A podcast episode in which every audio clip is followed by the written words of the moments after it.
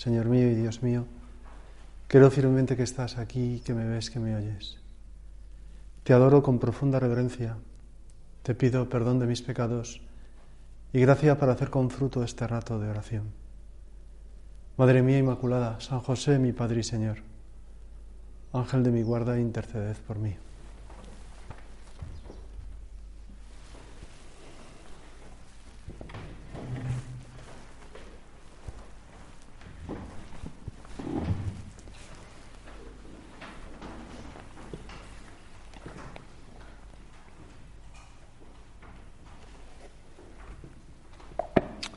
Un curso de retiro es un buen momento para volver a lo esencial. No es bueno volver continuamente a lo esencial. ¿Por qué? Porque hay muchas cosas que hacer. Entonces, volver a lo esencial es después de 30 años decir, pero, pero vamos a ver, yo, yo, yo porque estoy casado, ¿no? Decir, tranquilo, lleva los siete hijos al colegio y después ya me cuentas, ¿no? Es decir, mm, pero un curso de retiro es, un, es una gracia de Dios es un momento donde Dios ha reservado su gracia para estos días y es bueno volver a lo esencial. Es decir, escarbar en la tierra y llegar a las raíces. La esencia no es solamente lo eve, lo eve, la esencia no, sino es, es aquello por lo que la cosa es, aquello que hace que la cosa sea. Si le quitas lo esencial ya, ya no es pierde su esencia. Y cuando el Padre nos invita a hacer examen sobre la centralidad de Jesucristo en nuestras vidas, no está diciendo nada nuevo.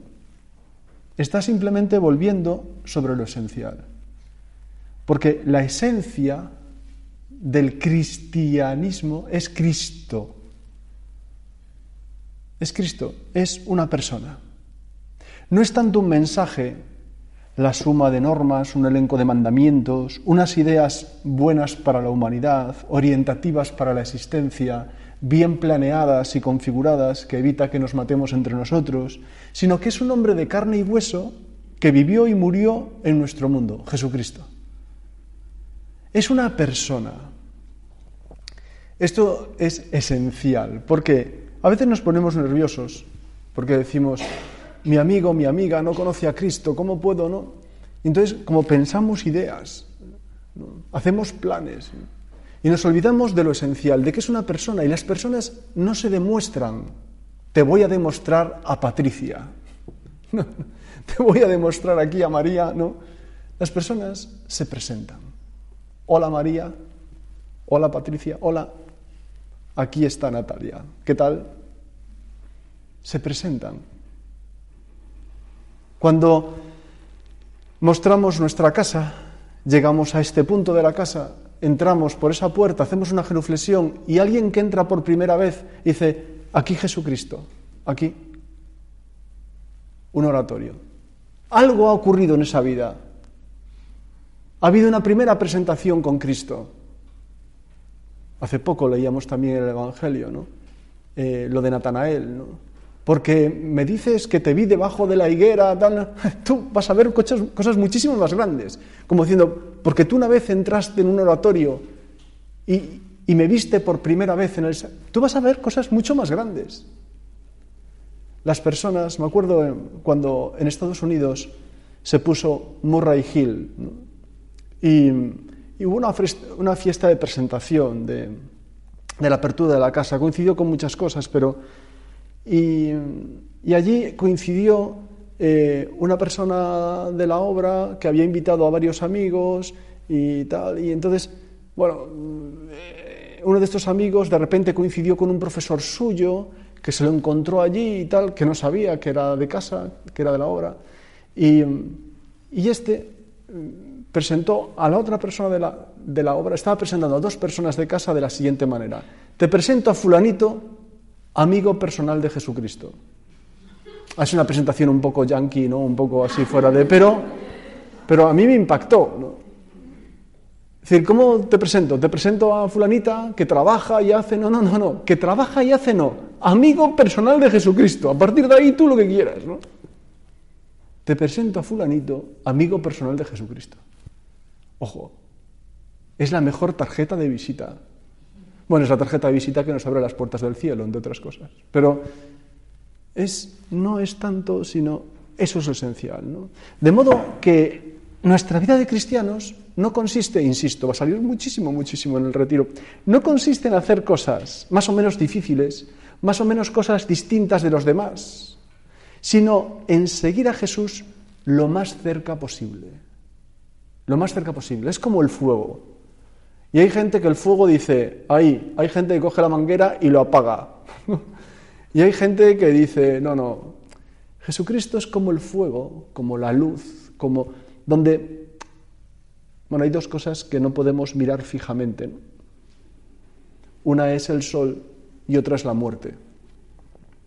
Si miramos fijamente el sol, nos quedamos ciegos. Demasiada luz lleva a la oscuridad y nunca podemos mirar fijamente la muerte, siempre vemos, la vemos plasmada en otras personas, pero el día que nos toque no podremos hablar ya mucho más sobre ella. Cuando vemos el sol lo vemos con gafas de sol, porque no podemos. Cristo es como el fuego y entonces en este curso de retiro vamos a intentar quitar nuestras armaduras para ese fuego que, que no se apaga, que quema, pero quema solamente la parte de nosotros que, hay que quemar, y nos enciende en el fuego de Cristo. Facultatem cormeum inamandum Christum Deum. Haz que arda mi corazón en el amor de. Pero a veces nos contentamos con. Es verdad que hay momentos en la vida que son brasas, hay momentos que son llamaradas, hay momentos. Pero no podemos temer el fuego de Cristo, las lenguas de fuego del Espíritu Santo. No podemos temer que el Señor, ¿no? Abrir vuestras almas de par en par. Por lo tanto, los santos, millones de personas desde la creación del mundo, ¿qué han hecho? Pues han luchado por imitar su vida. Y esas vidas no fueron entregadas, insisto, al fiel cumplimiento de unos mandamientos o leyes, ni siquiera a la construcción de un ideal, por muy maravilloso y atractivo que el genio humano pudiese llegar a pintarlo. Los santos fueron personas enamoradas. Siguieron a Jesús hasta el punto de que, como decía San Pablo, todo lo que este mundo podía llegar a ofrecerles les pareció ridículo. El otro día un sacerdote me comentaba que estaba comiendo con unos matrimonios y iban saliendo diversas cosas. Un, modelo de coche, un modelo de iPhone, un modelo de barco, iban saliendo, ¿no? Y él seguía dándole a los calamares, como no atendiendo a la conversación, hasta que uno dijo, todas estas cosas que a nosotros nos vuelven loco, a ti te parecen ridículas. Y él dijo, pásame otro calamar. No, no dijo eso exactamente, pero efectivamente, es decir, que esto es, todo lo que el mundo podía llegar a ofrecerles pareció ridículo. Tomás, ¿qué quieres? A ti, a ti. Es que lo demás me sabe insípido. Ahora que con el COVID hay gente que ha dejado los gustos y oler y se manifiesta de muchas maneras. Pues, claro, bueno, lo digo. Hay un estribillo de una canción de Los Panchos. Me he retraído un poco a mi, antiguo, a, mi antigua casa, donde este ejemplo, ¿no? que en el estribillo dice, mm, tanto tiempo disfrutamos de este amor, nuestras almas se acercaron tanto así que yo guardo tu sabor, pero tú llevas también sabor a mí. Esto va de sabor de Cristo. Es decir, tanto tiempo hemos compartido vidas, Señor, que a ver si yo tengo sabor a ti. O a ver si yo, mi sabor es de cebolla. O de palomitas. O de, pero yo no tengo sabor de Dios, amigo personal de Jesucristo. ¿Qué sabor tengo? ¿Qué sabor? No? Pues todo les pareció ridículo, decía San Pablo. Cuanto para mí era ganancia, no, por Cristo lo estimo como pérdida. Aún más, considero que todo es pérdida ante la sublimidad del conocimiento de Cristo Jesús mi Señor. Por Él perdí todas las cosas y las considero como basura con tal de ganar a Cristo. Y esto no es porque alguien me lo diga en una meditación, sino esto se siente. Se siente, se siente, Él está presente. Esto se siente, ¿no? Ese grito de cuando éramos Boy Scouts, ¿no? Se siente, se siente. Es decir, se siente, no es que te lo digan, no, si no lo sientes llegará un momento en que sientes todo el mundo como... Y entonces es cuando te sientes en tu casa. Ese es el regreso a la casa del Padre en el fondo. Entonces ya estás en tu casa. No pretendes nada, conseguir nada, objetivos que no sean estar con el Señor. De modo que el éxito de sus vidas, su plenitud, no queda medido por los logros o triunfos, sino por una sencilla pregunta. ¿Cuánto de Cristo puede ver en mí el Padre, mi Padre Dios? ¿Cuánto de Cristo puede ver en mí el Padre? En el año 2016, de repente aterrizo en la Estila, curso anual en la Estila. ¿Os acordáis de lo que era un curso anual? Ahora ya. No, bueno. curso anual en la Estila. No sé si alguna estaba en el curso anual. Yo tendría en Calamocha el curso anual, uno de los últimos que se cerró en el, antes del coronavirus, ¿no? Y yo creo que había alguna de aquí, pero no sé. Estábamos ahí de curso anual, nos lo pasábamos la mar de bien y ahí estábamos. Pues en el 2016 eh, vino don Mariano Facho ahí, a ese curso anual. Y la primera vez que intervino en una charla, de, pues me llamó la atención que precisamente comentase esta idea, ¿no? No hemos venido a casa a cumplir determinadas normas, sino a seguir a Jesús más de cerca. Y si uno abre las páginas del Evangelio es esto, ven y sígueme. No es ven y reza 50 de Marías, y si puedes los tres misterios, y si puedes las cinco partes. Ven y sígueme. Ven y, no, ven y sígueme, porque de ahí es donde parte todo. Eso es lo esencial. Uno Ahora es fácil hacerlo porque como está casi todo informatizado, creo poder decir, ¿eh? Creo poder decir que el pasaje del Evangelio más comentado por Juan Pablo II, os lo encontráis desde Redentio, eso sí, Redentio Minis, ¿no? del 78 hasta... El pasaje del Evangelio más comentado por Juan Pablo II es este, Juan 3:16. Tanto amó Dios al mundo que le entregó a su Hijo unigénito para que los que crean en Él no perezcan, sino que tengan vida eterna. Y sigue. Tanto amó Dios al mundo, y donde pone mundo aquí podemos decir, sí, el Himalaya y las cascadas del Iguazú y también las olas de... No, pero se refiere sobre todo a ti y a mí. Tanto amó Dios al mundo que le entregó a su hijo, ¿qué? Le entregó a su hijo. Es decir, no nos entregó unas tablas como a Moisés, no nos entregó, nos entrega a su Hijo. Te lo presento a Jesucristo. Te lo presento. He aquí a mi hijo, Natalia. He aquí a Natalia. Al Papa le gustaba considerar, a este santo Papa, que Dios Padre no nos entregó eso, una doctrina, sino a su Hijo tan amado. Por lo tanto, los santos se juegan la vida cuando se la juegan. No hacen más que corresponder a ese amor del Padre que se entrega a su Hijo abren sus brazos y lo acogen y lo hacen suyo como su morada. El Espíritu Santo es el que vino. Pero lo hacen porque sienten uno, ah, se sienten amados por un amor mucho más grande, desinteresado y puro, del que ellos jamás podrán llegar a dar. En el fondo los santos se juegan la vida al amor de Dios. Esto aparece en Amoris Leticia, bueno, aparece en Deus Caritas. Los santos somos personas que, ¿dónde nos, ¿qué nos hemos jugado? Nos hemos jugado la vida al amor de Dios. Ya está. Este es el juego. Este es nuestro monopolio. Al amor de Dios. Han descubierto, han sentido ese amor, ven que es verdadero, ven que procede de Dios porque no pertenece a este mundo y tratan con sus miserables vidas de corresponderle. Ya está. Sabiendo que si pueden hacer algo es porque Dios lo hace en ellos. Esto yo creo que saldrá más veces. En Él vivimos, nos movemos y existimos. Eso es San Pablo. Antes de haberte formado yo en el seno materno, te conocía. Y antes de que nacieses, te tenía consagrado.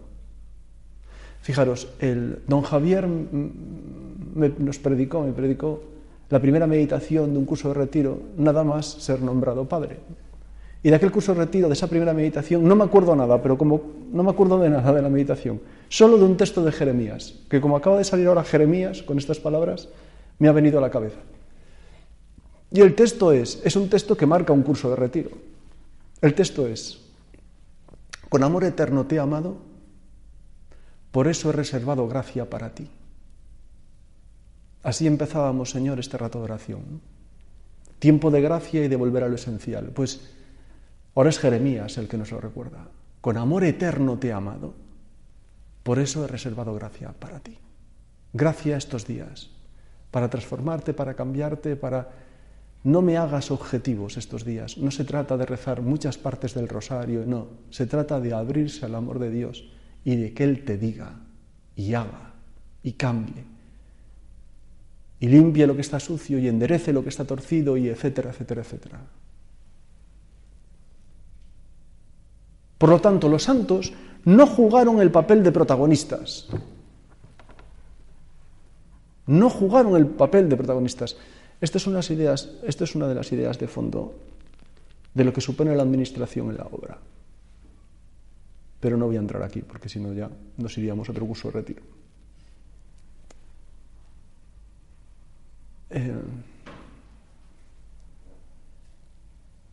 Dejar el protagonismo de, tu propia vida en manos de, antes lo decíamos, veis cómo todas las ideas van uniéndose, compartir la vida con... ¿no?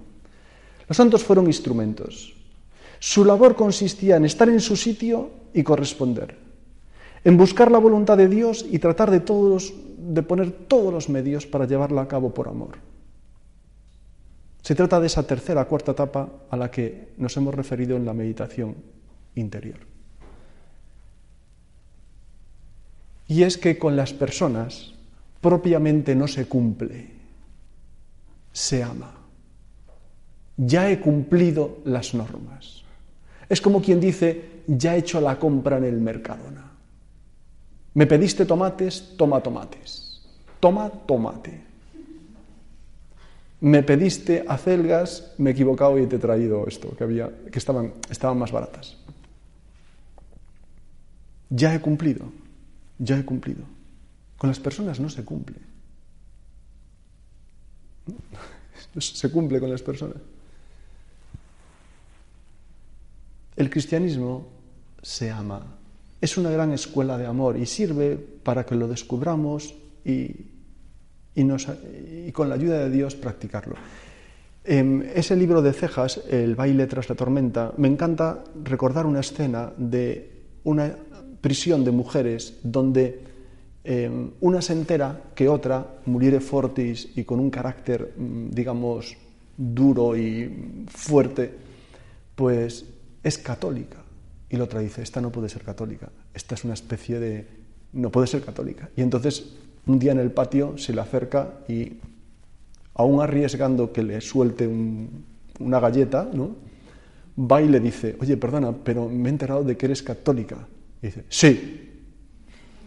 dice, pero tú católica con, con ese genio, con... Y la otra le dice, imagínate que no lo fuese.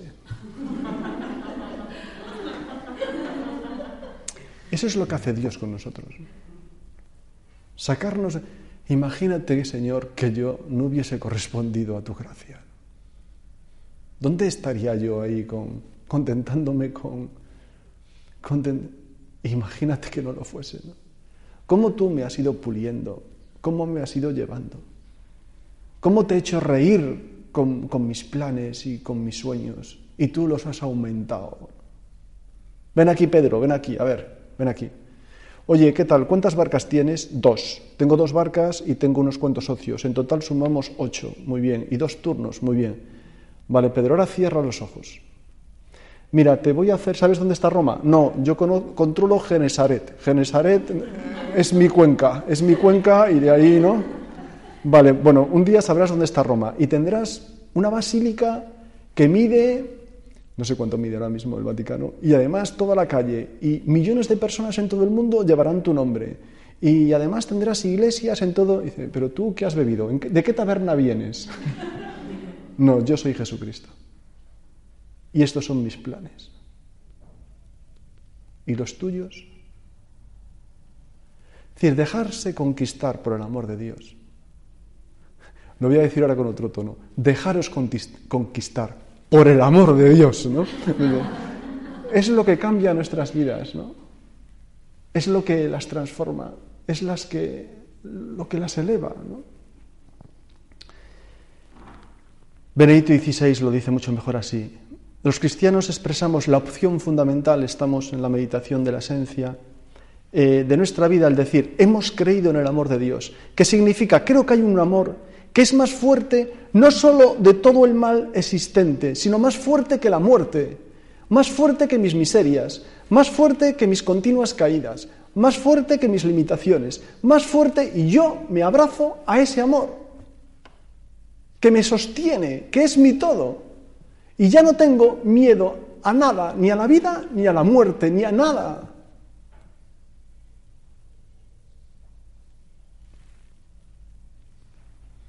Ahora bien, para querer a alguien debemos conocerle. El padre se extrañaba del aluvión de cartas que recibió al ser elegido padre. Miles de personas que le aseguraban, Padre, le quiero mucho. Y él, intelectual que es, decía, mmm, ¿Cómo me pueden querer si todavía no me conocen? Nosotros no podemos querer a los dinosaurios. Es decir, el amor brota del conocimiento. No te puedo querer porque todavía no te conozco. Para conocer se requiere tiempo, pero un tiempo de calidad. Puede que dos personas estén en la cárcel 50 años y no se conozcan. Tampoco lo hace la proximidad física, no, lo hace el compartir cosas de calidad. No frases hechas y lugares comunes, sino cosas de calidad. Y entonces te conozco. Tienes un pitillo, no tiene la misma densidad existencial de mi madre ha pillado el COVID y por lo tanto la reacción ante una u otra frase es distinta. Bueno, esto lo iremos viendo durante. Hoy en día son todavía muchos los que no conocen a Cristo y lo imaginan pues apático, serio, distante, demasiado serio, cuando no ha existido ni existirá nadie nunca con una personalidad tan rica y extraordinaria. Hoy los modelos siguen siendo Masterchef, aventureros, magos de las finanzas, desfile de modelos, ¿no? ¿Qué más se me ocurre? Corredores de Fórmula 1, pero es Cristo realmente el modelo, ¿no? Pero, pero como, mucho, ¿no? Esos modelos son caducos, es decir, un día llenan las páginas de un periódico y al día siguiente ya las ocupa otro y son modelos además que muchas veces caducos, efímeros y manipulados, creados. El único que tiene sabor eterno, el único que llena de verdad es el Señor. Mm. Voy a tomar tres ejemplos, muy rápidamente, ¿vale? Del Evangelio donde se muestra esta personalidad extraordinaria. Son, son o querrían ser como tres pinceladas de un cuadro donde uno se deslumbra. El primero es eh, el de Nazaret, de la sinagoga. ¿Os acordáis, no? El Espíritu del Señor está sobre mí eh, y me ha enviado para eh, anunciar la redención a los cautivos y devolver a los... Vale, ese pasaje. Entonces, cierra el rollo, ¿os acordáis? Y, bueno, la cosa es que se le va de las manos. Hoy acaba de cumplirse la escritura. Ellos entienden que él se atribuye esas, preguntas, no admiten demasiada realidad, no admiten demasiada verdad, y los judíos se enfadan. Se enfadan hasta el punto de que lo sacan fuera y lo quieren desprender, lo quieren como, venga, abajo, ¿no? Lo quieren matar. Y uno está leyendo un ambiente de tensión, ¿no? De cómo el, el malo tiene la pistola cargada, ¿no? Y va a matar, y de repente dice, cuando están a punto de matarle, él pasa simplemente por medio de ellos. Y se va. Y uno dice, a ver, ¿qué ha pasado aquí? ¿No? Porque estábamos en un momento de la película muy interesante y, él pasa simplemente por medio de ellos y se va. Pero, ¿qué ha jugado? A estatuas mudas e inmóviles. Y ha pasado por medio de ellos, porque si te metes en la escena, si has no creo, alguna vez he estado con 70, ¿no? a punto de hincharte, no es fácil salir así. Jesús tiene una personalidad tan rica que cuando él con la mirada dice se acabó el juego, se acabó el juego. Y cuando con los ojos dice abridme paso, le abren paso. No voy a profundizar más en el pasaje, lo dejo, tiene mucho comentario, lo dejo. El segundo, Templo de Jerusalén. Templo Jerusalén eh, llega, habéis convertido la casa de mi padre en una casa de contratación, mesas por ¿no? derribadas, ¿no? Tú vete aquí al mercado en Valencia, que yo no sé dónde está, típico mercado de, ¿no? Cógete unas lianas y empieza a tirar mesas. ¿Cuántas llegas a tirar? Bueno, una o dos, porque te pegan una paliza, te bloquean, llega la policía y acaba todo en el nina, nina, nina, y hay que volver. Bueno, pues Jesús lo hace y ni policía del templo, ni decir que no. Nadie se atreve. Es decir, cuando el Señor derriba mesas, allí Tercer pasaje. Bueno, es que daría para mucho, pero simplemente quiero mostrar que hay cosas con las que hemos leído muchas veces, nos hemos metido, pero ¿qué personalidad tendría, Señor, para poder hacer eso? Y el tercero es en el huerto de los olivos. ¿no? ¿A quién buscáis? Está ahí, ¿no? Llega Judas con los otros. Los otros que vienen armados, vienen con antorchas, vienen con palos, vienen con espadas. ¿no? A Jesús Nazareno, el Nazareno. Jesús les contestó, yo soy. Cuando les dijo yo soy, Retrocedieron y cayeron por tierra. Esto a mí nunca me ocurrió. ¿Quién eres, don Eduardo? Y no se me desmayan, ¿no? Nadie. No se me desmaya nadie. ¿Quién eres?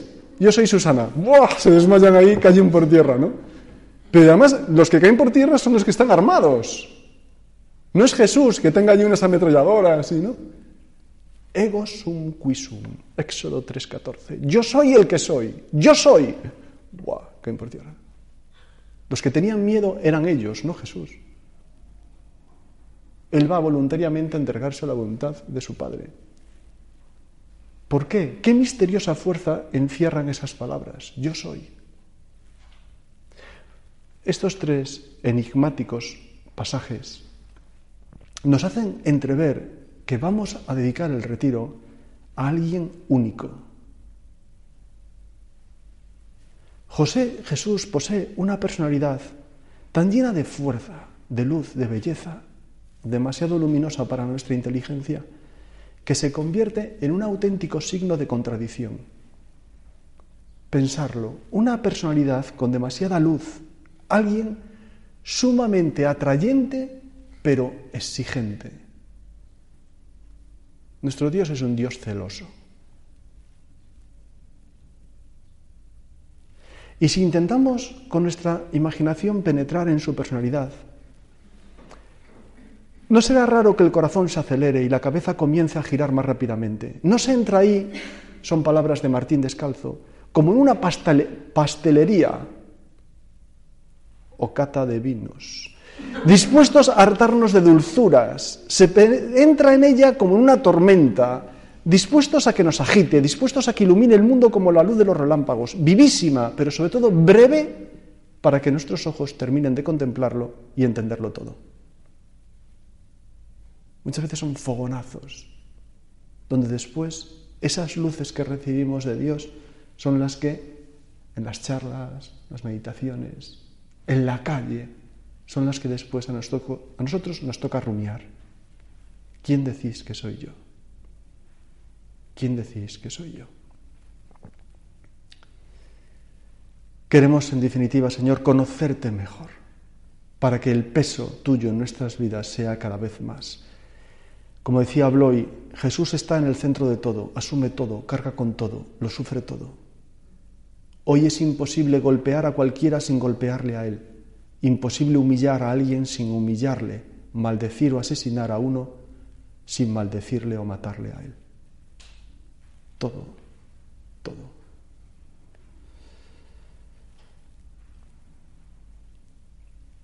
Es significativo, aunque me retrase un minuto, el pasaje de Santa Teresita de Lisieux, em, de su infancia, un día, Leonia, una de sus hermanas, creyéndose ya demasiado mayor para jugar a las muñecas, dice, vino a nuestro encuentro con una cesta llena de vestiditos y de preciosos retazos para hacer más.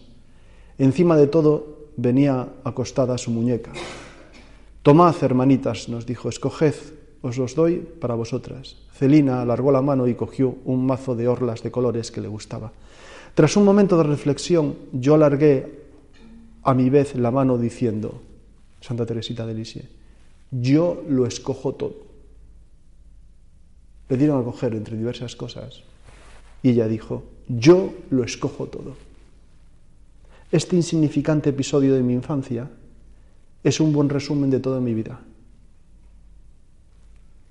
Más tarde, cuando se me ofreció ante mis ojos el, horizonte de la santidad, comprendí que para ser santa había que sufrir mucho, buscar siempre lo más perfecto y olvidarse de una misma. Dios mío, yo lo escojo todo. No quiero ser santa a medias. No me asuste el sufrir por ti. No me asusta, solo me asusta una cosa, conservar tu voluntad. Tómala, tómala mía, pues yo lo escojo todo, todo lo que tú quieres. Yo lo escojo todo. Es decir, al Señor al acabar la oración, ¿sabes por qué lo escojo todo, Señor? Porque no me conformo con menos que contigo.